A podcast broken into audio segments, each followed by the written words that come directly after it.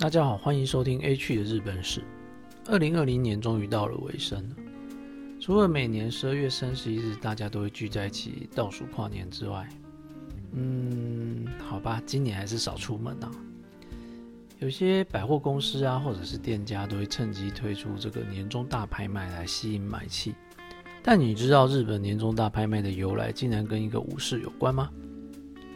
在京都的四条通有一间购物中心，叫做 Otabi Q 在它旁边啊，就有一间小小的神社，叫做冠者殿社。这里祭祀了素载明尊的荒魂。素载明尊又称作须佐之男，也就是天照大神的弟弟。那另外这间神社呢，也供奉着一名武士，叫做土佐坊昌俊。据说，如果你在工作的时候啊，你在拉业务的时候、做生意的时候说了谎啊，或者吹了牛啊，可以在每年的十月二十号来到这里哦，祈愿赎罪。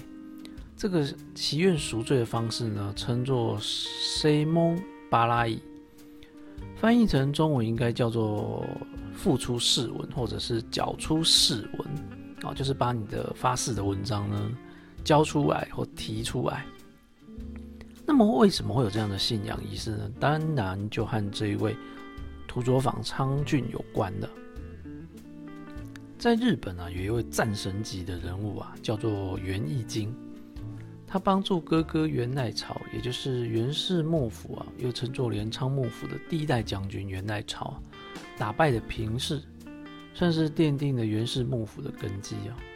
但是功高震主啊，引起了这个赖朝的猜忌啊。于是呢，这个源赖朝就命令了土佐坊昌俊前往京都去暗杀源义经。结果被义经识破，刺杀失败，这个土佐坊昌俊就被逮捕了。后来这个土佐坊昌俊啊，就说：“啊，这纯粹是误会啊。”不是你想的这样子啊，哦，于是啊，他就写下了这个誓文啊，好发誓自己绝对不是来搞暗杀的。那这个易经看他这么有诚意啊，就放了他走。想不到这个土佐坊昌俊啊，一回到住所啊，当天晚上又跑来暗杀易经，然后失手了。那这也没办法了，因为易经是战神嘛。最后在逃跑的途中啊，在这个鞍马山被逮捕，这下真是说什么都没用了哈。最后他就在这个京都的六条河原被斩首。那有一个说法说他是自杀的。那么其实这件事情，元代朝派土佐坊昌俊去暗杀易经啊，其实主要的目的就是要坐实易经造反的罪名。所以，不管是土佐坊真的暗杀了易经，或者是易经杀了土佐坊，元代朝都是赢家。另外一个说法呢，是易经知道他和这个赖朝的冲突无法避免啊，因此决定先下手为强，所以先铲除京都周边亲赖朝的势力，而一向忠于赖朝的土佐坊就成了易经优先扫荡的目标了。那不管怎么说，土佐坊昌俊他立了誓文，然后又自己毁约啊，这种不讲信用的人哦，就是这种开巴勒票的人呐，实在是令人不齿。但是因为他毁约的原因是为了尽忠，是为了完成他主公也就是元赖朝交代的任务，所以又觉得他值得同情，是可以被原谅的。所以演变到今天呢，很多在日本做生意的啊，在搞买卖的人，因为当初可能扯谎啊，或者是毁约啊、违约，觉得有点惭愧。嗯，好吧，如如果有人觉得惭愧的话，啊，就可以来这边呢进行这个誓文支付来赎罪了。那通常这些商人们啊，过去这些商人他们在赎罪之后啊，就会进行这个便宜的大拍卖。嗯，有点像是回馈乡里的感觉啊，就是贩售这些商品啊，作为这个赎罪用的。那么这个方式，据说就是日本年终大拍卖的原型。嗯，想一想，这个小神社还真的是蛮了不起的。好的，那年终大拍卖结束了，接下来就是新年的福袋啦。说到福袋，台湾人一定不陌生啊，很多百货公司也会推出自己的福袋，标榜里面有很多超值的商品哦。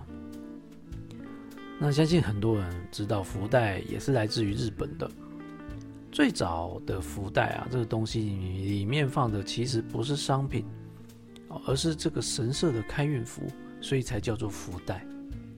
根据一九零三年啊，东京大鸠神社的广告就有提到福袋一个一百二十元，所以一开始福袋啊并不是商品啊，它反而比较像是神社的授予物。那顺带一提，就是在一九二二年，当时啊福袋也会被用来隐喻是男人的阴囊。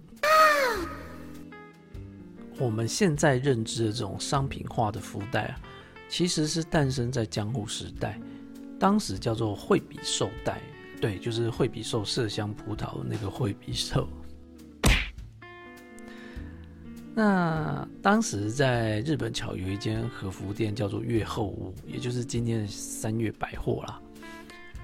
在每年的十一月一号到三号这三天期间呢，他们会把制作和服剩下来的布料装在纸袋中贩售。由于和服的布料都很高级。所以这样的贩售方式相当受到欢迎哦，很快的就散布到全国各地去了。到了一八九二年，也就是明治时期啊，当时就有新闻报道啊，那个福袋呢会把一些小钱包啦、肥皂啦、梳子、发簪、牙刷、牙签这样的东西啊，用纸袋装起来。那从外面你当然看不到那是什么东西啊。那么这样一个福袋的售价差不多是现在的日币两百元，当时是一千呢，差不多就是现在两百元。